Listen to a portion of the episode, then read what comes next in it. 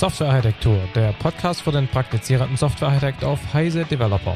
Unterstützt von InnoQ, Itemis und Siemens. In der heutigen Episode geht es um Patterns im Zusammenhang mit der Java-Plattform. Wir schauen uns da zunächst mal Java Util bzw. Swing an und betrachten dann die Bedeutung von Patterns im Rahmen von J2EE, also der alten Enterprise-Technologie, sowie der abnehmenden Bedeutung der klassischen J2EE-Patterns in der JEE, also der neuen Enterprise-Welt. Viel Spaß!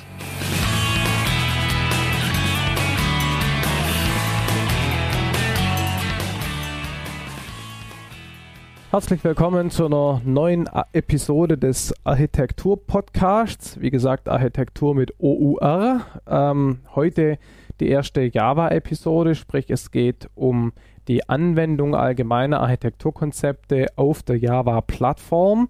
Ähm, am anderen Ende der Leitung ist äh, der Stefan. Hallo Stefan. Hallo Markus. Tag, Tag. Genau, dann hat sich auch erledigt, dass ich noch sagen muss, dass ich Markus bin. Danke. Immer gern. Ähm, ja, also wir haben in der letzten Episode, also in der, in der letzten allgemeinen Episode darüber geredet, was Patterns sind, wie man sie sinnvoll einsetzt, welche Rolle sie im, äh, für den Architekten insbesondere spielen. Und äh, wir wollen heute äh, ein bisschen auf die Java-spezifische Sicht eingehen. Und ähm, Stefan, du hast da gleich mit einem sozusagen provokanten Statement begonnen in unseren sozusagen Show Preparations hier. Ähm, ja, erzähl doch mal was zum Thema Patterns und die Java Community. Okay, also ähm, zunächst mal ähm, habe ich die, ähm, kann ich die meisten der Ansichten, die ihr ähm, euch gegenseitig zugeworfen habt, in der Pattern-Episode teilen. Ähm, ihr habt das im Prinzip auch schon ein bisschen angesprochen. Manche Leute übertreiben es ein wenig. Mhm. Und ich glaube, die, die Java-Community als Ganzes ist da aus irgendwelchen Gründen besonders anfällig. Also ich halte Patterns auch für etwas Gutes. aus genau den genannten Gründen. Sie bilden eine gemeinsame Sprache, sie sind wiederkehrende Lösungen für immer wieder auftretende Probleme. Ähm, die Wiederverwendung auf dieser Ebene funktioniert ähm, in aller Regel sehr, sehr gut und es lohnt sich auf jeden Fall, Patterns zu kennen und in, an der richtigen Stelle einzusetzen. Also ich bin kein ja. Patterns-Feind oder so. Ähm, aber manchmal hat man in der Java-Community das, äh, das Gefühl, dass ähm, jeder ständig ähm, überall irgendwelche Patterns einsetzen muss, ob sie nun passen oder nicht. Vielleicht tue ich der Community damit Unrecht, aber es ist so ein bisschen mein Gefühl. Ja, ist vielleicht so die generelle Tendenz der Java-Community, alles möglichst flexibel, alles möglichst offen und alles tendenziell ein bisschen overengineert zu bauen. Ne? Ganz genau. Also wenn dieses Akronym äh, YAGNI, You Ain't Gonna Need It, irgendwo drauf passt, dann äh, auf die Java-Community, also vielerlei ähm, Interfaces mit genau einer Implementierung, allerlei Flexibilität an Stellen, wo man sie später ähm, nie mehr brauchen wird und leider dort nicht, wo man sie brauchen wird. Naja. Ähm, ja. Aber ich denke, das äh, ist, das kann man auch nicht verallgemeinern. Es gibt Gutes und Schlechtes an der Stelle. Ähm, und vielleicht schauen wir uns einfach ein paar ähm, konkrete Beispiele an dafür, wo, wo Patterns in der Java-Welt tatsächlich auftauchen. Naturgemäß ja. sind das ähm, Patterns, die eher so einen so Low-Level-Charakter haben. Wir sprechen ja im Prinzip über Java-spezifische Patterns ja. an dieser Stelle. Wir können vielleicht dann äh, später, wenn wir auf J2E, Java-E kommen, noch ein bisschen über die größere Ebene sprechen. Ja. Ähm, aber zunächst mal geht es halt um, um, das, was man vielleicht auch als Idiome bezeichnen könnte, was ja, genau. hat an der Stelle. Ähm, vielleicht starten wir einfach mit ein paar Beispielen, die sich so in der Java SE-Welt schon abspielen. Also man muss gar nicht so weit laufen, dass wenn man sich da umguckt, dann findet man eigentlich alles wieder. Also wenn man in die, ähm, in die Standardliste aus dem Gänger Vorbuch ähm, reinschaut, das ähm, ja eigentlich für C und Smalltalk damals Beispiele hatte, dann findet man ja. eigentlich die, die Begriffe ähm, und die Patterns überall im, im, äh, im JDK eigentlich wieder. Ähm, das beginnt bei äh, Java Util, wo es Observer gibt und, äh, und ähm, ein Listener-Pattern und ähnliche Dinge. Ähm, und das zieht sich weiter ins, äh, in Swing und in viele, viele andere Bereiche hinein. Ja, was, was bedeutet das? Wir haben, wir haben letztes Mal ja darüber diskutiert, dass, dass Patterns eigentlich Literatur sind, also eigentlich gedacht sind für die Kommunikation zwischen Mensch und Mensch. Wenn du jetzt sagst, ähm, in der, in der, in der Java Util Bibliothek befinden sich das Observer Pattern, was, was muss ich darunter vorstellen? Also es ist natürlich ein bisschen, ein bisschen schräg formuliert. Ich gebe dir recht, eigentlich ist ein Pattern nichts. Das schreiben selbst die Autoren des Gänge Vorbuchs ja damals ja, schon nichts, was man tatsächlich irgendwo umsetzen könnte. Ähm, tatsächlich ist es aber so, dass es einfach auf die Ebene ankommt. Und je nachdem, auf was für einer Ebene sich mein Pattern befindet, kann ich das eben sehr wohl. Ähm, also einige der Patterns, ähm, wie zum Beispiel so ein ähm, Observer-Pattern, ähm, lässt sich schon an einer bestimmten Stelle implementieren. Das ist dann nicht das Pattern, sondern es ist eine konkrete Instanz dieses Patterns. Ja. Ähm, und genauso meine ich das natürlich auch. Also wenn ja. ich in, in, Java Util eine Klasse Obser ein Interface Observer finde und ein äh, Interface Observable, haben die beide jeweils eine Methode. Also dahinter verbirgt sich nicht wahnsinnig viel. Ja. sie geben so eine gewisse Grundlage, die ich verwenden kann, aber nicht verwenden muss, wenn ich das Observer-Pattern ähm, implementieren möchte. Ja, okay. Und ähm, das heißt also eben, wenn, wenn, du dann sagst, es gibt einen Java Util Observer und ein Java Util Observable, werden die dann eben auch in der restlichen Java Plattform oder in den restlichen Java Frameworks und Bibliotheken werden die dann da auch verwendet, äh, sodass und zu alles schon. Okay. das ist eine sehr gute Frage. Also wenn man sich umguckt, dann findet man durchaus schon innerhalb des, äh, des JDKs ähm, einen Beleg dafür, dass das eben nur Patterns sind. Also zum Teil sind sie ja. einfach mehrfach implementiert. Ja. Und auch nicht immer gleich, was auch nichts Schlimmes ist. Also ich glaube, nee, nee, nee, nee, etwas, aber darauf man, wollte ich raus. Genau, also sicher etwas, was man vermeiden sollte, die Idee, dass man jetzt einmal so ein Pattern implementiert und dann auf dieser Ebene Reuse betreibt. Genau. Das ist sicherlich ja. nicht gedacht. Aber es ist trotzdem, ähm, finde ich, bemerkenswert, wenn man, ähm, wenn man sich die Pattern-Namen ansieht, gerade so diese Core, Core-OO-Patterns, ähm, dann findet man die einfach, ähm, man findet diese Begriffe, man findet diese Namen einfach an zig Stellen im JDK wieder. Es lohnt sich also ja. auf jeden Fall, sie zu kennen, ähm, einfach weil einem das ähm, schneller einen Zugang zu der, zu, der, zu der Mechanik, zu der Funktionalität der Bibliotheken verschafft. Wenn ich weiß, was ja. ein Observer ist und was ein Observable ist, dann brauche ich da gar nicht erst reinzugucken. Und wenn eine Klasse hinten raus so und so ähm, ähm, Observer heißt, dann kann ich mir auch denken, was die, was die tut. Ja, ein, ein, schönes Beispiel für die Nicht-Trivialität von Patterns ist ja eben auch zum Beispiel, dass das Singleton, das ja laut den Autoren von Gang of Four sowieso am liebsten Nachhinein aus der, im Nachhinein aus dem Buch hätte gestrichen werden sollen, ähm, sagen sie. Aber der Punkt ist, dass die Implementierung von dem Singleton in Java bezüglich Concurrency gar nicht so einfach ist. Und äh, da sieht man eben, dass, dass Patterns durchaus, äh, durchaus sozusagen kontext- und plattformspezifische ja, Anpassungen benötigen sonst, sonst lässt sich es eben nicht stabil umsetzen. Da gibt es eben Probleme mit, äh, mit, mit, mit Concurrency und Synchronized und so weiter. Völlig klar. Also ich glaube, das Singleton-Pattern an sich ist, ist schon logisch, weil man hat einfach Dinge, die gibt es nur einmal, aber die ja. typische naive Implementierung, die eben jeder mal gesehen hat und die an vielen Stellen verwendet wird, ist nicht so das Schlaueste. Das ist schon wahr, ja. Genau. Muss man Double-Checked Locking einbauen. Das ist übrigens ein anderes Pattern, aber egal. Gut, Oder also, du wolltest. Hä? Oder vielleicht eher ein Idiom. Ja, okay. Wer weiß.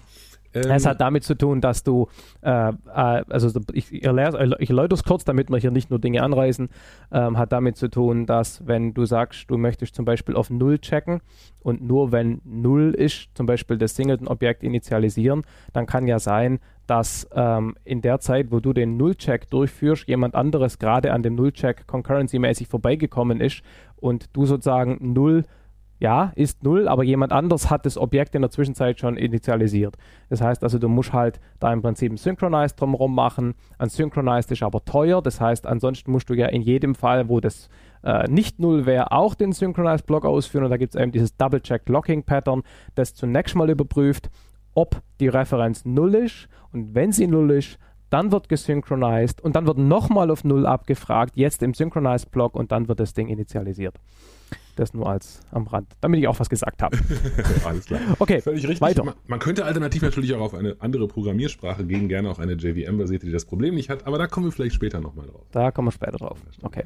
Okay, ähm, der andere, ähm, ein anderer wunderbarer Kandidat für die, ähm, für, die, für die Sicht auf Patterns in der Java-Welt ist die Swing-Bibliothek, die GUI-Bibliothek in der sich ebenfalls ziemlich alles findet, alles findet, was man in Sachen Patterns ähm, äh, so zu sehen hat, also von von Listenern über natürlich Models und Adapter ja. und ähm, also im Prinzip gilt auch da, sehr, sehr, das sind sehr, sehr viele Klassen drin. In der Swing-Bibliothek gibt es auch im Prinzip eigene Patterns, die, ähm, die nicht unbedingt aus dem Gang of Four Buch stammen und auch nicht unbedingt sonst irgendwo beschrieben sind, aber im Prinzip ist dann, gibt es in Swing halt eine, eine eigene kleine Pattern-Welt.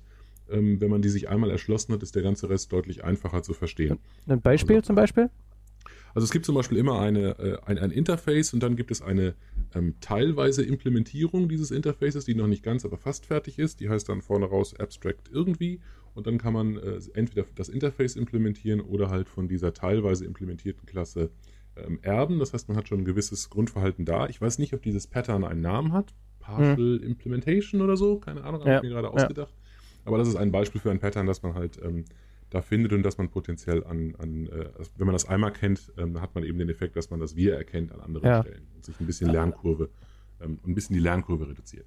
Anderes Beispiel sind auch, glaube ich, diese Models, die in jeder der der, der UI-Komponenten drin hängen, dass quasi das Model die Daten liefert in einer bestimmten Form, sodass er die UI-Komponente dann anzeigen kann. Ganz genau, das ist auch, finde ich, sehr schön durchgezogen. Ja. Manchmal geht es ein bisschen auf die Nerven, weil man es wirklich für alles ähm, vielleicht ja. tut, aber das ist halt die, die andere Seite. Ne? Die Patterns haben halt den Vorteil, das ist generelle, generelles Architektur, ein generelles Architekturthema. Man freut sich, wenn Dinge ähnlich gelöst sind, weil man sie dann leichter versteht.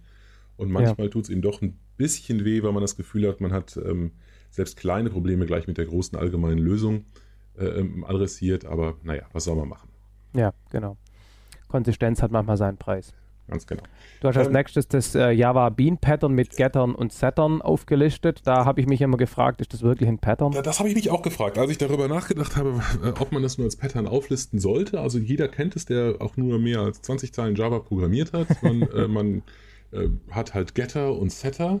Ähm, wenn man es genauer nachliest, dann ist das Java Bean Pattern eigentlich mehr als das. Also zum Java Bean Pattern gehört zum Beispiel auch eine Notifikation über Änderungen an bestimmten Properties. Ja. Ähm, das, also eigentlich, ich weiß nicht, wer sich daran historisch noch erinnert von unseren Zuhörern, aber irgendwann ist Java, sind Java Beans mal gestartet als Antwort auf die, äh, auf die GUI-Komponenten oder die allgemeinen Komponenten in, äh, in Visual Basic. Also man ja. wollte gerne für grafische Benutzeroberflächen Elemente haben, die man aus so einer Palette herausziehen und irgendwo positionieren kann, grafische, ja. nicht grafische Elemente. Da gab es dann auch noch diese Bean Descriptors irgendwo, gell? Ja, genau, das ist auch alles immer noch da. Die Bean, die Java Bean Spec ist ähm, relativ alt. Ich weiß nicht, wann sie zum letzten Mal aktualisiert wurde, das war schon ein paar Jahre her. Ähm, das ist nicht mehr so richtig in Mode eigentlich, ähm, was sich aber auf jeden Fall ähm, immer noch absolut ähm, äh, überall wiederfindet, sind genau diese Getter und Setter, ähm, die ja. eben ein Teil der Java Bean Spezifikation sind. Und das ist eine interessante Frage, ist das ein Pattern, ist das ein Idiom, ist das irgendwas anderes? Es ist so, dass eine ganze Reihe von, äh, von Bibliotheken, Frameworks ähm, sich darauf verlässt, dass Klassen in dieser Art und Weise ihre Eigenschaften exponieren. Also mit einem, mhm. mit einem Getter, wenn sie lesbar sind, zusätzlich mit einem Setter, wenn man sie auch ändern kann. Ja. Und man hat dann eine Reihe von, ähm, von Frameworks, die diese Informationen benutzen, um per Reflection herauszubekommen, woraus so eine Klasse denn nun besteht. Ähm, der, ein Nachteil daran ist, da kann man vielleicht ganz gut illustrieren, wieso ein Pattern auch nach hinten losgehen kann, dass es manchmal ein bisschen das Denken ersetzt hat ähm, und ähm, man manchmal dazu neigt, einfach alles mit Gettern und Settern zu, zu versehen. Also die IDEs machen es schön leicht, weil man in jeder IDE halt sich ganz leicht äh, die entsprechenden Methoden generieren lassen kann. Ja. Ähm, man kann aber durchaus fragen, ob das denn sinnvoll ist. Und ich würde behaupten, es ist ähm, genau genommen eigentlich nicht sinnvoll, allen meinen gesamten internen Status mit Gettern und Settern nach außen zu reichen. Das widerstrebt mir außerordentlich, also, weil das möchte da, man ja gerade eigentlich nicht.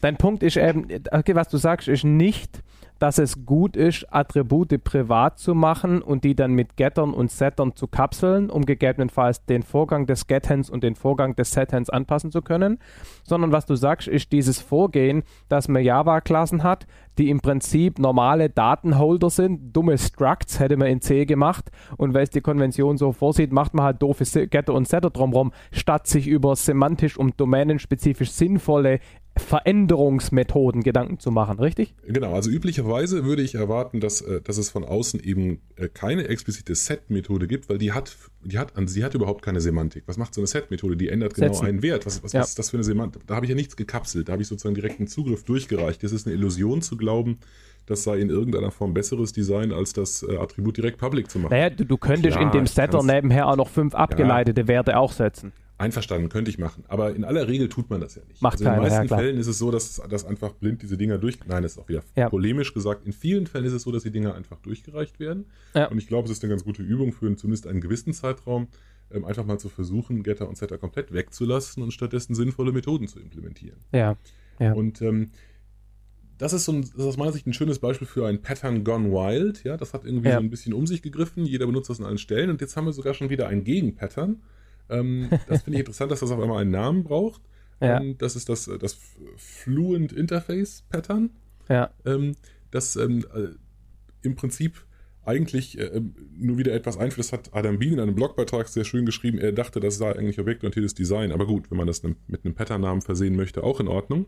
Ähm, das basiert nämlich darauf, dass man im Prinzip ähm, Aufrufe verketten kann. Also ich kann ja. mit, einem, mit einem Objekt etwas machen und als Ergebnis der Methode bekomme ich wiederum das Objekt zurück und ja. kann dann darauf wieder etwas aufrufen. Und das ist, wenn man so will, eine ganz, ganz, ganz kleine Variante einer domänenspezifischen Sprache. Ah! Ja, ich weiß auch noch ein Thema das für, einen anderen.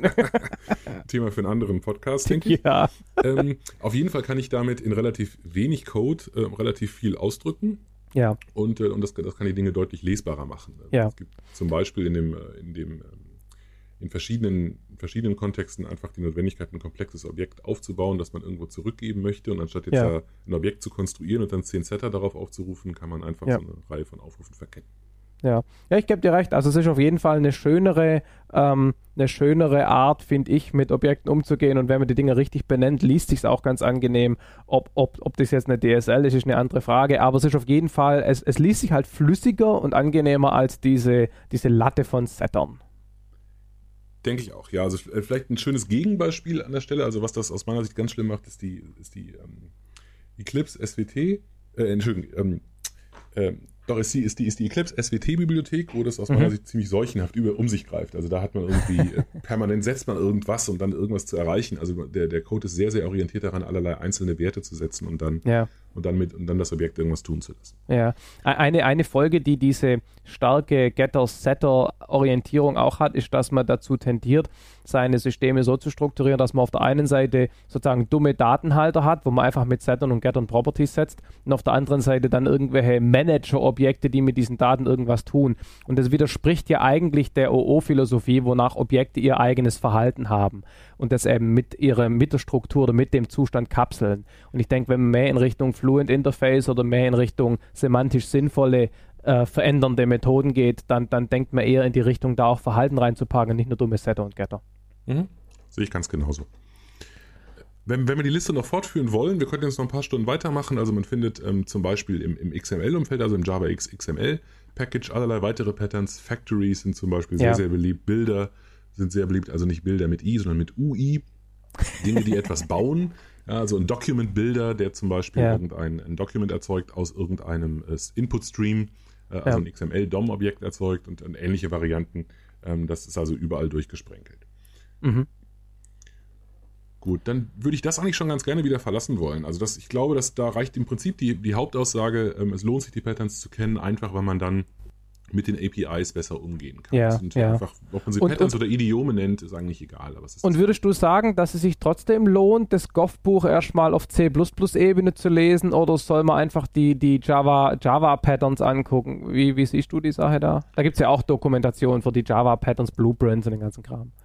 Also ich glaube, diese, die, dieses Buch und die und von, von mir aus als zweitbeste Wahl diese Übersetzung in die Java-Welt, das ist so ein bisschen äh, ähm, ähm, Folklore unseres Berufsstands. Und ich denke, als, als OO-Designer in, in der Java-Welt sollte man das zumindest mal quer gelesen haben. Das Ja. Gefühl habe ich schon. Einfach weil es ähm, in Diskussionen, die man mit Architekten hat, immer wieder auftaucht. Jemand sagt ganz locker, ja, dann machen wir halt eine Factory Ja. ähm, oder, oder äh, was ich, ein Strategy-Pattern. Ähm, das gehört einfach dazu. Es ist, eine, es ist ein bisschen Vokabular, dass man sich, äh, das sich eingebürgert hat und das denke ich, sollte man kennen. Woher man dieses Okay. Wissen bekommt, ist letztendlich egal. Okay, Ähm, sind wir uns das einig. ist kein schlechter Start. Okay, ähm, wir wollen uns jetzt ein bisschen in Richtung der Enterprise-Welt ähm, bewegen. Richtig? Gerne. und äh, da dann eben uns Dinge angucken, die jetzt eben nicht mehr auf diesem Design-Pattern oder äh, auf diesem Idiom-Level zu finden sind, sondern tatsächlich mehr in Richtung Architektur-Patterns gehen. Das heißt, also sie sind grob granularer und potenziell auch irgendwie sozusagen betreffen mehrere Teile und lassen sich zum Beispiel auch nicht einfach in ein Interface kapseln. Geben wir uns doch da mal einen kleinen Überblick. Also da muss man zunächst in der Java-Welt sich vielleicht auseinandersetzen äh, mit den J2EE-Patterns. Mhm. Wir Die ja sind auch so einer offiziell definiert und dokumentiert als solche. Die haben den Namen, oder? Ge- Genau, die haben den Namen J2EE Core Patterns. Da gibt es auch bei Sun eine entsprechende Seite und es gibt ein Buch von ein paar Sun-Autoren dazu. Und es gab auch lange vorher schon entsprechende Pattern-Bücher zu, zu EJB und J2EE. Ja. Ähm, äh, man muss vielleicht sagen, wir sind, im Moment in, wir sind im Moment in einer Transitionsphase von J2E in Richtung Java EE. Also da ändern sich eine Menge Dinge. Das würde ich gerne mal trennen. Also mit Ja. J2EE anfangen, was für viele was für viele Leute äh, ähm, äh, leider hätte ich beinahe gesagt noch sehr, sehr relevant ist, weil, Mhm. weil Application Server werden nicht von heute auf morgen in Unternehmen äh, mal eben abgegradet. Ja. Ähm, äh, in dieser Welt, da gibt es eine ganze Reihe von Patterns, die, die praktisch einen ähnlichen Folklore-Charakter haben, wie das, äh, was wir gerade in der Java, in der, in der, J, in, in, in, in der J2SE-Welt ähm, gesehen haben, also im Mhm. Core JDK. Ähm, so ein paar, die wir uns, die, über die uns ein bisschen unterhalten könnten, wären ähm, Session-Fassade, Service Locator, ähm, Transfer Object oder Value Object, sagt man noch manchmal, Business Delegate, vielleicht noch Front Controller, wenn wir Lust Okay. haben. Dann fangen wir doch mal mit der Session-Fassade an. Okay, also in, in, ähm, in J2E, beziehungsweise genau genommen in EJB, ähm, gibt es ja zwei Arten von Enterprise Java Beans. Es gibt Session Beans und es gibt Entity Beans. Ähm, und ähm, irgendwann einmal in grauer Vorzeit hat sich jemand gedacht, dass, ähm, dass es eine gute Idee ist, ähm, Entity Beans mit einem Remote Interface auszustatten, also Mhm. Entitäten von außen erreichbar zu machen. Das hat sich im Prinzip relativ schnell als gar nicht so wahnsinnig gute Idee herausgestellt. Ja. Und es hat sich relativ schnell eine, eine, andere, ja, wenn man so will, eine Best Practice oder eben ein Pattern ähm, herausgebildet, mit dem man üblicherweise vorgeht. Das gab es so ähnlich eigentlich auch schon in der, in der, in der Korba-Welt, mit der die EJB-Welt durchaus einiges gemein hat. Ähm, und zwar hat man ähm, angefangen, äh, Fassaden ähm, zu, äh, zu implementieren. Fassaden gibt es auch schon im Gänger Vorbuch auf, Ja. der, auf der feineren Ebene. Aber jetzt sprechen wir von einer Session-Fassade und das ist im Prinzip ein Session-Bean, ähm, in aller Regel ein Stateless Session Bean, Ja. das ähm, eine Reihe von, äh, von, von feingranularen Zugriffen so wegkapselt, dass sie grob granular über ein, über ein einfaches ähm, Interface, über eine einfache Schnittstelle erreichbar sind. Das ist ganz interessant, weil ähm, wir hatten ja vorher über die dummen äh, Getter und Setter geredet. Aus, aus API und Persistenzgründen müssen ja die Entity Beans mehr oder weniger dumme Getter und Setter haben. Ne? Und was du jetzt im Prinzip machst, ist, du hängst eine Session-Fassade davor, die diese semantisch sinnvollen Methoden bietet und dann an die Entity delegiert, richtig? Ah, es ist, vielleicht kommen wir da gleich nochmal drauf, wenn wir das Value Object oder das Transfer Object noch mit drin Okay. haben, weil das wäre schön, wenn es ganz so, ganz so ist es nur auch wieder nicht. Also die, Okay. es ist auf jeden Fall so, dass die Methoden in der Session-Fassade ähm, nicht den Charakter von Gettern und Settern Genau, haben. Weil, äh, ja. weil die Session-Fassade hat als solche keine Identität. Das ist im Prinzip ein, ein, ein Interface. Okay, Ähm, ja. Und die, die Parameter für die einzelnen Methoden gebe ich, ähm, oder alle Parameter, die ich brauche für die einzelnen Methoden, gebe ich rein. Jetzt, Ja. je nachdem, ob stateless oder stateful ist, ist noch die Frage, ob da Kontext aufgebaut wird oder nicht. Aber gehen wir mal Ja. von einem stateless Session Bean aus, dann heißt das, dass jede dieser Methoden im Prinzip in den Parametern alles bekommen muss, was sie braucht, um den richtigen Status in der Datenbank zu identifizieren und dann irgendwas Tolles zu machen und irgendwas Ja. zurückzuliefern. Und das macht sie entweder mit oder ohne ähm, Entity Beans. Und das ist vielleicht schon ein Vorteil an diesem Ansatz. Man kapselt mit der Architektur halt Implementierungsdetails. Diejenigen, die meine Session-Fassade verwenden, wissen nicht, ob ich unten drunter Entity Beans benutze oder das direkt mit JDBC implementiert habe oder vielleicht Hibernate oder irgendeinen anderen Persistenzlayer verwende. Es bleibt nach außen ähm, vollkommen unsichtbar. ja. So- Soll ich ein Buzzword in den Raum werfen? Gern. Serviceorientierung? W- Wenn man so will, ja, ich, ich, bin ein bisschen, ich bin ein bisschen vorsichtig mit dem Begriff, weil ich eigentlich ähm, den auf einer anderen Ebene ansiedeln würde. Mhm. Aber äh, Serviceorientierung hat den Vorteil, dass sie jeder so definieren kann, wie er möchte. Und ähm, wenn wir uns darauf einigen, dass wir das jetzt serviceorientiert nennen, meinethalben. Ich, Ähm. einfach nur diese Idee im Prinzip, stateless Service-Methoden zu bieten und eben nicht direkt die Entitäten zu, zu exponieren. Genau, es gibt also schon Dinge, die auf jeden Fall in diese Richtung weisen. Um das Ja. vorwegzunehmen, ich, ich bin nicht so davon überzeugt, dass das serviceorientiert ist, weil die Bindung mir viel zu stark ist, die ein Client an so ein Interface immer noch hat. Aber aus Okay. anderen Gründen. Aber das, das ist, glaube ich, auch was für eine andere, Ja, ja, für eine andere Folge. Ähm, auf jeden Fall ist es so, dass die Session-Fassaden-Methoden in aller Regel so implementiert werden, in aller Regel, dass sie eine, eine Transaktion starten, beziehungsweise an einer bestehenden Transaktion partizipieren. Das sind transaktionale Methoden. Ähm, ist also in gewisser Weise der Entry Point, der Einstiegspunkt in meine Geschäftslogik von außen. Insofern Ja. kapseln sie schon ähnlich vielleicht wie ein, wie ein Service-Interface Dinge weg. Genau. Und, ähm, und da insofern ist die Analogie durchaus passend an der Stelle, denke ich. Okay. Ähm, wenn wir von da aus weitergehen, Ja. oder wolltest du noch Service was zur Session-Fassade Nee, nee, nee, ich, Okay. ich war fertig. Ich, das passt Ähm, schon. Also wenn wir weitergehen, ähm, Service Locator ähm, ist ein weiteres äh, äh, Pattern. Da kann man auch lange darüber diskutieren, ob das wirklich den Namen verdient, aber, aber es ist auf jeden Fall eines der aufgelisteten Patterns in der J2EE-Welt. Ein Service Locator kapselt im Prinzip den gesamten relativ unsäglichen JNDI-Lookup weg.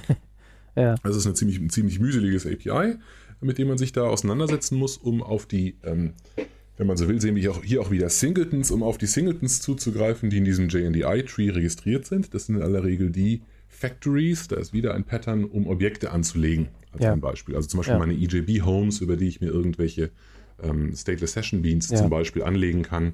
Also ähm, äh, nur, nur zur Vollständigkeit, JDI ist mehr oder weniger ein Namensdienst, in dem ich unter Namen irgendwelche Objekte finden kann. Und die Konvention ist, dass eben nicht direkt die Objekte, die ich eigentlich will im JNDI, abgelegt werden, sondern Homes oder Factories, um dann dort die Objekte zu erzeugen oder wiederzufinden. Ganz genau, sonst würde es ein bisschen voll im, im JNDI-Tree, wenn da genau. sozusagen alle Instanzen rumliegen würden. Genau. Deswegen liegen praktisch die, die Factories rum pro, pro Klasse sozusagen, also stimmt nicht pro Komponenten, ja, Komponententyp oder ja, ja gibt es im Prinzip ein, ein Element da drin, über das ich dann was anlegen kann. Ähm, und äh, man kann sich vorstellen, wenn ich da was raushole, muss ich das jetzt runtercasten auf das richtige Element und weil das möglicherweise remote sein kann, muss ich das auch noch mit einer speziellen Methode machen. Also es ist ein bisschen, ein bisschen mühselig an der Stelle. Ähm, und mit dem, äh, mit dem Service Locator kann man das alles wegkapseln ja. ähm, und es dem Client relativ leicht machen, so ein Objekt anzulegen. Ähm, je nachdem, was man für eine Implementierung hat, kann man im Service Locator auch noch relativ intelligentes Caching unterbringen, damit man so ein Lookup nicht mehrfach machen muss. Kann unter Umständen teuer sein. Mhm. Ähm, also ein, ein, weiteres Pattern an der Stelle. Mhm. Und okay. ähm, über so einen Service Locator würde ich mir zum Beispiel so eine Session-Fassade besorgen. Ne, also als Client ja. mache ich über den Locator ein Lookup, habe dann eine Session-Fassade in der Hand und kann dann in dieser Fassade Methoden aufrufen. Jetzt stellt sich die Frage, was gebe ich denn diesen Methoden als Parameter mit? Ähm, das können einmal relativ einfache, ähm, vielleicht native Datentypen oder Strings sein, die ich da reinreiche. Mhm. Das können aber auch komplexere Dinge sein. Und an der Stelle kommt das nächste Pattern ähm, ins Spiel, nämlich das Transfer Object, ja. auch Value Object genannt. Da gibt es eine interessante Story dahinter. Hinter diesem Namen oder? Ja, ja. Ah, Kennst du, hast das nicht mitgekriegt? Ich glaube nicht. Also ich kenne hieß, beide Namen noch. Ja, das hieß früher, das hieß, ursprünglich hieß das Value Object und war auch so in der, in den JEE-Patterns, in den offiziellen JEE-Patterns drin. Und dann hat sich die in Anführungszeichen richtige Pattern-Community darüber beklagt, weil nämlich das Value Object Pattern schon früher in der Pattern Community definiert wurde und zwar mit einer anderen Bedeutung. Und zwar mit der Bedeutung quasi immutable. Das heißt also ein Value Object ist eins, wo alle Instanzen des entsprechenden Typs, die die gleichen Werte der Attribute haben, gleich gut sind. Also mit anderen Worten, wenn du eine Klasse Money hast, die enthält einen Betrag und eine Währung, wo dann der Betrag zum Beispiel 5 sein kann und die Währung Eur für Euro, also EUR, dann kannst du sagen, das eine Objekt mit dem Wert 5 und EUR ist genau gleich inhaltlich identisch, obwohl es verschiedene Objektidentitäten sind, wie jedes andere Objekt mit dem Wert 5 und Euro. Also 5 Euro sind 5 Euro. Mhm. Und das war als Value Object benannt. Und dann hat die Community eben gesagt, Leute, ihr habt hier ein neues Pattern erfunden, nämlich das, das Transfer Object, habt es aber Value Object genannt und jetzt gibt es da Confusion. Und dann haben die das tatsächlich offiziell umbenannt. Okay, das wusste ich noch nicht. Interessante Geschichte, gefällt mir gut. Man könnte dann sagen, dass ein Transfer Object eine, eine, ähm, eine Subklasse von, vom Value Object ist, weil in aller Regel wird das stimmen, zumindest in den meisten Fällen wird das so zusammenpassen. Ja. Ähm, aber es hat halt noch ein paar andere Eigenschaften. Die Haupteigenschaft von so einem Transfer Object ist halt, dass ich es an, an der Schnittstelle, insbesondere an einer, an einer Remote-Schnittstelle durch die Gegend reichen kann. Ja. Also so ein, so ein Session Bean kann, ähm, kann remote oder local sein. Ja. Ähm, wenn wir davon ausgehen, dass es remote ist, dann heißt es, dass wenn ich da eine Methode aufrufe und etwas hineingeben will oder wenn ich einen Rückgabewert aus der Methode rausbekomme, werden Dinge über die, über die Leitung ähm, geschickt, über den Draht ja. geschickt. Und das versuche ich in aller Regel auf einer vernünftigen Art und Weise zu optimieren, sodass ich also einen richtigen einen Happen habe, der weder zu groß noch zu klein ist. Ja. Ähm, was ich vermeiden möchte, ist, ähm, dass ich für einzelne winzige also für jeden einzelnen Attributzugriff wieder übers Netz muss. Also genau, Getter ja. und Setter übers, übers Netzwerk mache. Das ist da ein ziemlich tödliches Anti-Pattern ja. an der Stelle. Deswegen kapselt so ein Transfer-Object ähm, im Prinzip eine Handvoll Daten. Ähm, in aller Regel gehört das zu einer Entität ähm, weiter hinten. Also im Prinzip habe ich vielleicht ein Entity Bean oder irgendwas anderes Persistentes und die Werte daraus ähm, hole ich raus und übertrage sie in, zusammen mit einem Transferobjekt ähm, ja. an den Methodenschnittstellen. Ja. Ja. also auch ein gängiges Muster, das hat eigentlich jeder schon benutzt, der eine ähm, Enterprise Java Beans Anwendung geschrieben hat, die auch nur irgendwie performt. Ja. Ähm, geht anders nicht. Ähm, aber der offizielle Name dafür ist eben Transfer Object. Und da gibt es ja. noch ein paar Varianten davon. Ähm, also äh, entsprechende äh, kombinierte, aber das sind keine offiziellen Patterns mehr. Ist auch egal. Also das ja. soll mal reichen an der Stelle, denke ich. Ähm, ich will auch nicht zu viel Zeit nur mit dem J2E, mit den J2E-Patterns äh, ähm, verbraten. Vielleicht erwähne ich noch die zwei, die wir am Anfang genannt haben. Das Business Delegate als im Prinzip eine ähm, Abstraktion einer solchen Schnittstelle. Ähm, bei einem Stateless, also einer solchen Session-Fassaden-Schnittstelle, bei so einer Session-Fassade ist es so, dass die halt äh, gemäß EJB-Spezifikation noch Remote Exceptions an den Methoden drin stehen hat. Also wer so eine Methode aufruft, muss damit umgehen können, dass äh, irgendwas auch schief gehen kann. Ja. Und ähm, so ein Business Delegate hat, die, hat die unter anderem die Aufgabe, das zu verstecken. Kann gegebenenfalls auch den Lookup-Service oder den, äh, den Locator benutzen, um das dann aufzurufen. Ist so ein bisschen auch so die Tendenz Richtung Pojos, ne? Also die eigentliche Fachlogik, die eigentliche Implementierung in Objekte oder Klassen zu verpacken, die nichts von der Infrastruktur wissen, in der sie ablaufen. Ne? Das geht so ein bisschen in die Tendenz. Ja, wobei ich glaube, die richtige Pojo-Welle kommt eigentlich erst mit, äh, mit Java EE 5. Absolut. Ähm, was uns im Prinzip gleich zu dem Thema rüberbringt. Genau. Ne? Bei dem Business Delegate kann man noch sagen, das ist ja, hat ja eher den Charakter von, äh, sagen wir mal, das hat einen aktiven Charakter, das ist eine, eine Menge von Methoden, die irgendwas machen. Mhm. Ähm, und, und Pojo, also du hast natürlich recht, aber Pojo assoziiere ich immer mit etwas, das halt ein relativ einfaches Objekt ist, das vor allem auch Daten enthält. Ah, das hätte ich jetzt noch nicht gesehen, aber egal. Ja, äh, kann ich auch nachvollziehen. Kann man, ja. kann man beides verargumentieren. Ja. Ähm, auf jeden Fall ist es so, dass man, ähm, wenn man sich all diese Patterns ansieht, ähm, ähm die als Patterns bezeichnen kann und ähm, insofern äh, eine Menge Wissen ansammelt, wenn man weiß, ähm, wie die heißen, wie die zu verwenden sind, wie man sie vernünftig implementiert. Man kann aber auch zu dem Schluss kommen, dass sie eigentlich eher das Zeichen eines Problems sind. Ja, nämlich, genau des Problems, dass gerade J2E einfach ähm, ähm, furchtbar aufwendig ist. Also ja.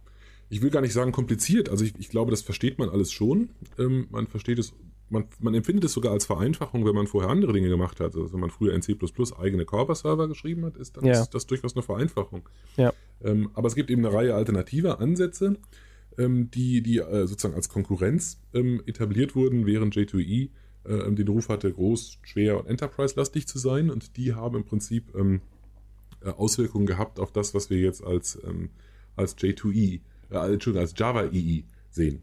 Also vielleicht mhm. machen wir kurz diesen, diesen Umweg darüber. Also während ja, J2EE ja. sozusagen im Enterprise-Umfeld gerade bei großen Unternehmen eine sehr starke Verbreitung hat, ich glaube, in, in Deutschland glaube ich sogar nochmal besonders viel. Es mag daran liegen, dass wir Deutschen gerne auf Standards setzen, ja. also am liebsten alles für zehn Jahre festklopfen. Ähm, das sind die Amerikaner ein bisschen anders an der Stelle. Ähm, also während sich die, während sich die, äh, die, die, die großen Unternehmen damit ähm, auseinandersetzen, ähm, hat, haben ein paar andere Leute sich gedacht, dass man was anderes machen könnte ähm, und haben Alternativen aufgeworfen.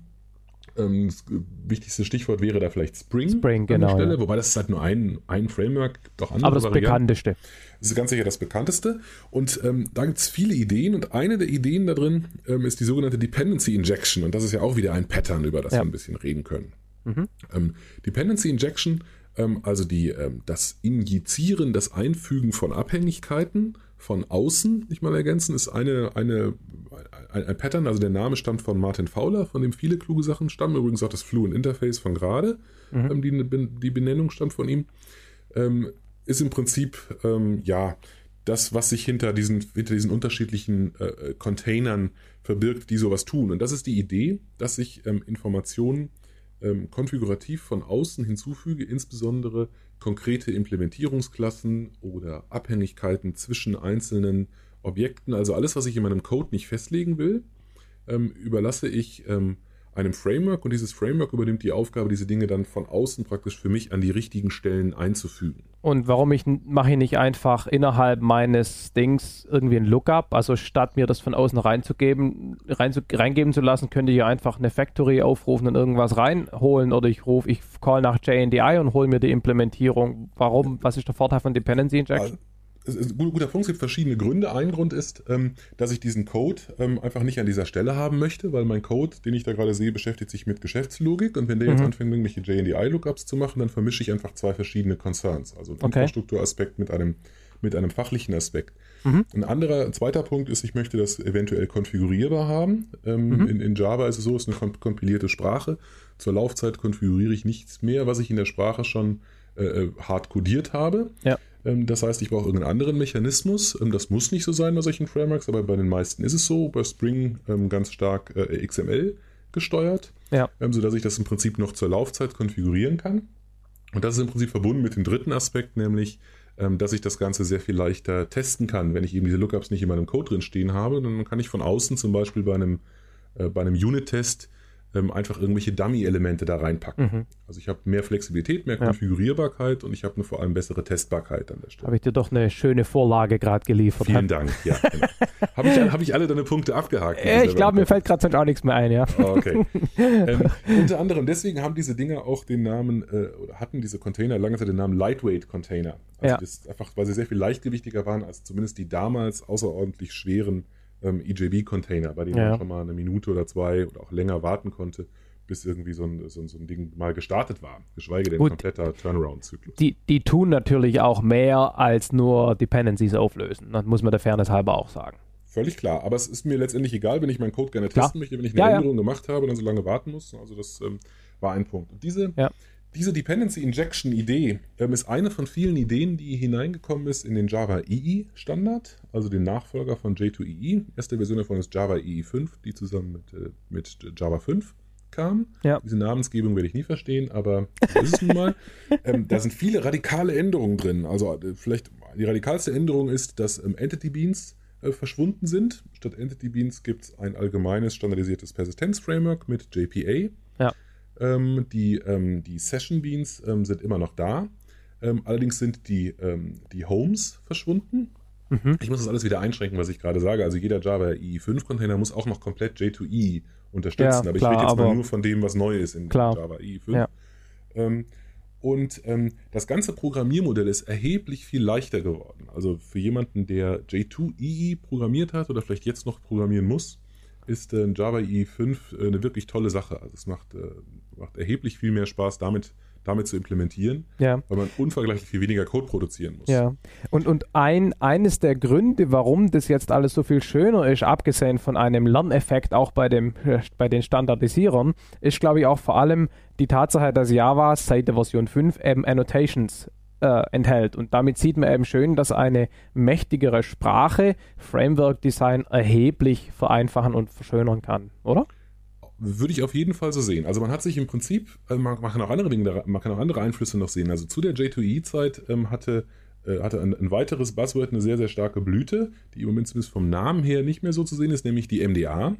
Mhm. Muss ich dir eigentlich auch nicht erzählen. Nee ähm, aber es ist auf jeden Fall so, dass ähm, das EJB natürlich, ähm, das, das EJB-Programmiermodell und die, die, die Mächtigkeit oder die fehlende Mächtigkeit der Java-Programmiersprache hat dazu geführt, dass man eben was anderes getan hat oder tun musste an der Stelle. Also haben wir selber auch im großen Umfang gemacht. Also einfach nach Methoden gesucht, diese relativ aufwendige, mühselige und fehleranfällige äh, Art zu programmieren zu ersetzen durch ein durch ein Modell, das diese Redundanzen reduziert, das die Qualität erhöht, die Produktivität erhöht. Und, und, so und ein Code-Generator dann halt, der den ganzen Müll rausgeneriert. Genau. Also im genau. Prinzip schreibe ich es dann halt in einer anderen Sprache, was auch immer das ist, spielt ja eigentlich keine Rolle, ob das ja. UML ist oder was irgendwas anderes, irgendein ja. DSL ähm, letztendlich äh, ist mir die Sprache zu mühselig, um es tatsächlich darin direkt zu formulieren. Deswegen ja. schalte ich irgendwas davor und generiere dann daraus. Genau. Und ähm, die, die, die, äh, es ist nicht so, als ob das nicht mehr spannend oder nicht mehr interessant wäre heute, aber die Schmerzen, zumindest in, im Java Enterprise-Umfeld, sind doch deutlich, deutlich gesunken. Ja, man kümmert sich jetzt um interessantere Anwendungsfälle für DSL, also nicht nur für den Boilerplate-Code von J2E.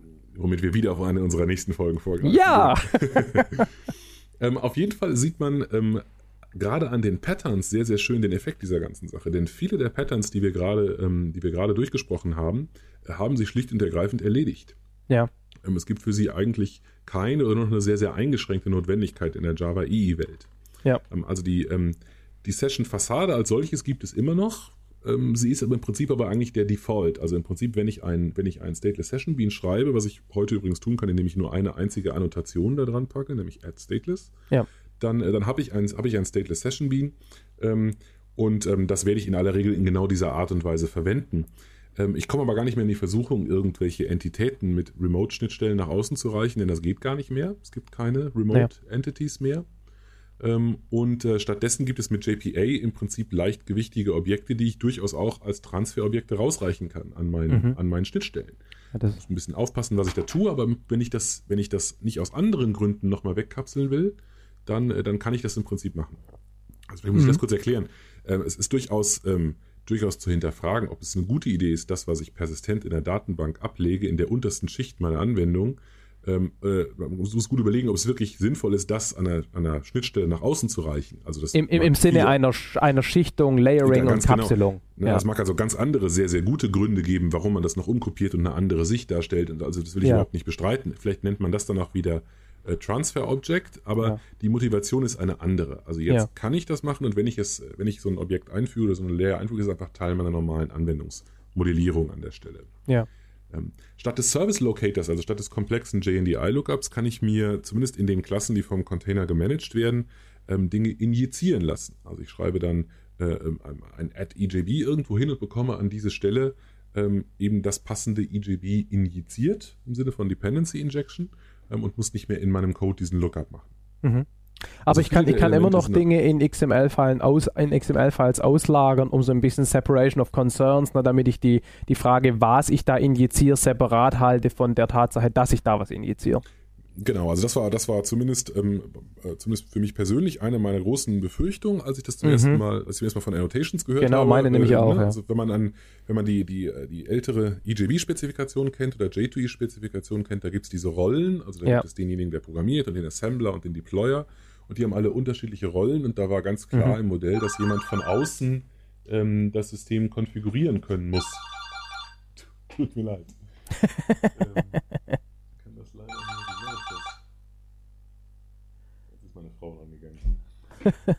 so, hier bin ich wieder.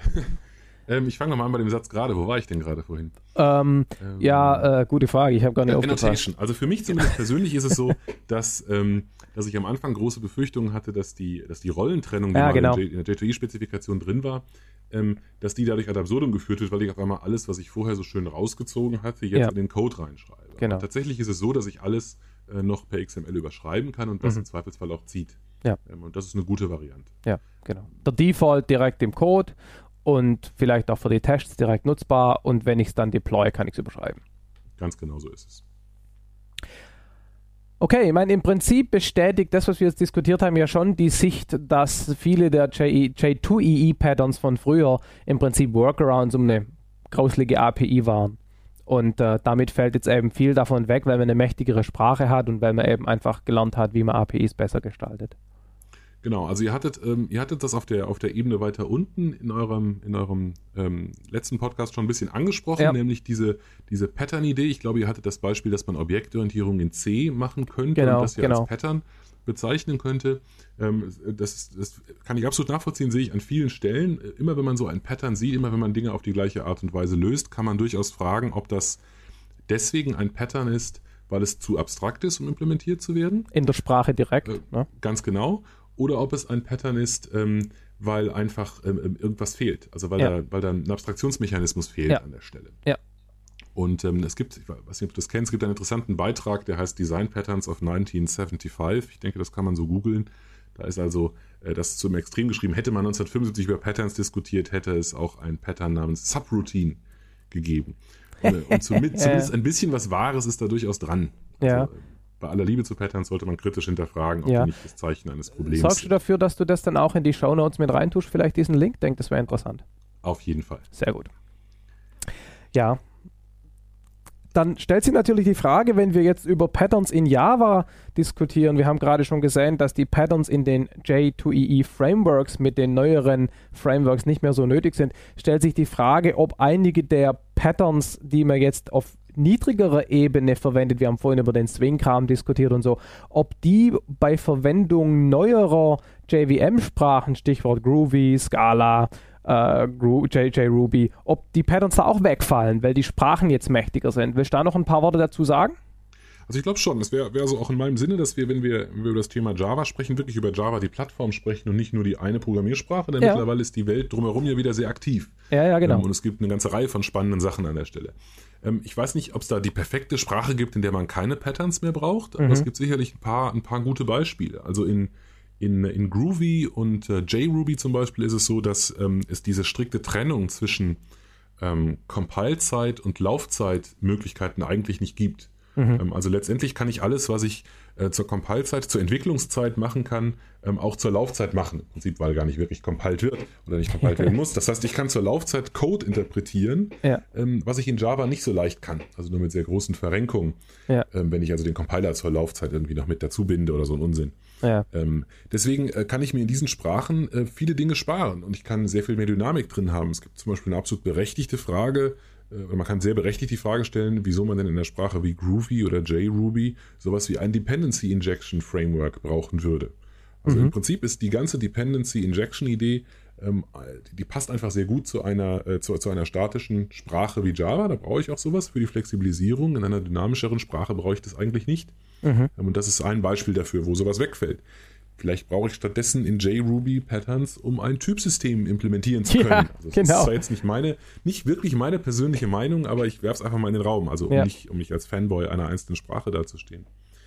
Ein anderes Beispiel, ein Pattern, über das wir nicht gesprochen haben, ähm, das Visitor-Pattern, ja. Ähm, ist eines der häufig fehlverstandenen, relativ exotischen aus dem ursprünglichen Patterns-Buch, dient dazu, im Prinzip ähm, ja, auf mehr als einem Parameter zu dispatchen. Ja, also wenn ich normalerweise in Objektorientierung, in der klassischen Mainstream-objektorientierten Sprachen dispatche, dann entscheidet praktisch der Typ des This- oder Self-Parameters, ähm, in welche Implementierung verzweigt wird zur Laufzeit. Mhm. Und mit dem Visitor-Pattern schaffe ich das irgendwie, das hinzukriegen, dass eigentlich zwei Werte entscheiden. Das ist eine Emulierung von Multiple Dispatch, ne? Ganz genau. Und Multiple Dispatch oder Multi-Methods gibt es eben genau. in anderen Sprachen. Zum Beispiel in genau. Clojure. Ja. Ich gerade so eine meiner, meiner Lieblingssprachen in der JVM-Welt ähm, die hat das einfach als Sprachmittel eingebaut. Dementsprechend ja. gibt es auch keinen Grund, dort sowas wie, ähm, wie ein Visitor-Pattern zu implementieren. Ja. Ähm, in, in, Scala gibt es, äh, gibt es eine hervorragende Unterstützung für, für Concurrency. Eine ja. ganze Reihe von Elementen, die in der Sprache mit drin sind, was es mir dann wiederum erspart, die entsprechenden Patterns umzusetzen. Also ich glaube, da gibt es eine ganze Menge. Ähm, das ist wahrscheinlich was, was wir uns in einer separaten Episode mal ansehen sollten. Mhm. Ähm, und ich denke auf jeden Fall, dass es sich lohnt, auch in der Welt sich ein bisschen umzusehen. Mhm. Ja, je mehr wir das diskutieren, desto mehr komme ich echt zu der Überzeugung, dass Idiome, also Patterns auf Sprachebene tatsächlich äh, Workarounds um fehlende Features sind. Auf der anderen Seite kann man natürlich auch nicht alle Features in alle Sprachen einbauen. Es wird immer irgendwas fehlen, also wird man auch immer auf dieser Ebene Patterns brauchen. Ich glaube auch, dass das so ist, sonst hätte man ja irgendwann die Sprache designt, die genau zu dem Problem passt. Und das führt uns vielleicht zu so einer Art Meta-Pattern, nämlich eigentlich möchte man gerne eine Sprache, die einem erlaubt, das so zu machen, nicht wahr? Das, wir sind wieder, wir, wir drehen uns im Kreis und kommen immer wieder bei unserem DSL-Thema an. Raus. Hei, hei, hei. Oder, oder bei den Sprachen, die uns erlauben, halt Abstraktionen so zu bauen, dass sie, die, ja. dass sie nicht mehr aussehen wie Patterns. Genau, das ist ja. vielleicht das, das Wesentliche ja, dabei. Ja, ja. ja, das ist dann in, genau, nämlich genau, genau. Also das ist diese Sache. Wenn ich, wenn ich über, über DSLs rede, dann habe ich ja immer irgendwie ein paar Folien zum Thema, wie ist denn der Bezug zwischen Patterns und DSLs. Und im Prinzip kann man argumentieren, dass DSLs Möglichkeiten sind, Patterns formal in formalen Modellen so umzusetzen, dass ich direkt damit Code generieren kann beispielsweise. Aber wie gesagt, andere, andere Diskussion. Ganz genau. Gut, damit sind wir im Prinzip am Ende. Ähm, noch irgend, irgendein Wort zum Sonntag, äh, bevor wir hier Schluss machen? Ähm, vielleicht nochmal betonen, also bei aller Skepsis, die wir zwischendurch jetzt haben durchklingen lassen, es lohnt sich, Patterns zu kennen, es lohnt sich, ähm, sich damit zu beschäftigen und die gängige Literatur da äh, ja. mal äh, sich einzuverleiben. Es lohnt sich sicher auch, ein bisschen, äh, ein bisschen zu hinterfragen und nicht blind einfach zu versuchen, überall ähm, auch noch ein paar Patterns einzubauen. Ja, also insbesondere lohnt sich eben auch, wenn man in einer bestimmten Domäne unterwegs ist, sich die Patterns in dieser Domäne, also für Telekom-Systeme oder für, äh, für, für Fault Tolerance anzugucken, die halt einfach in Sprachen nicht drin sind und wahrscheinlich auch nicht so schnell drin sein werden. Cool, dann wären wir fertig, oder? Ja, denke ich auch. Dann bedanke ich mich äh, fürs Zuhören an die Leute am anderen Ende des MP3-Files. Und äh, na, Stefan, dir natürlich danke fürs, für die Arbeit hier. Ich habe ja nur Fragen gestellt. ich danke ebenfalls und danke für die guten Fragen der Gänze. Ciao. Ciao.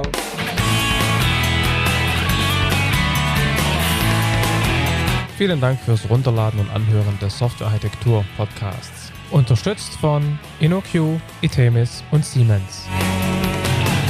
Der Podcast wird produziert von Michael Stahl, Stefan Tilkoff, Markus Völter und Christian Weyer und ist gehostet auf dem Heise Developer Channel unter www.heise.de slash developer slash podcast. Wir freuen uns über jegliches Feedback via Mail, Kommentaren auf der Webseite oder als selbst aufgenommenes MP3 bzw. als Anruf auf unserer Voicebox. Die Kontaktmöglichkeiten finden sich im Detail auf der Webseite. Alle Episoden des Podcasts sind lizenziert unter der Creative Commons Non-Derivative 3.0 Lizenz. Das bedeutet, die Episoden als Ganzes können für nicht kommerzielle Zwecke verwendet werden. Änderungen sind nicht erlaubt und es muss immer die Quelle angegeben werden. Näheres unter creativecommons.org.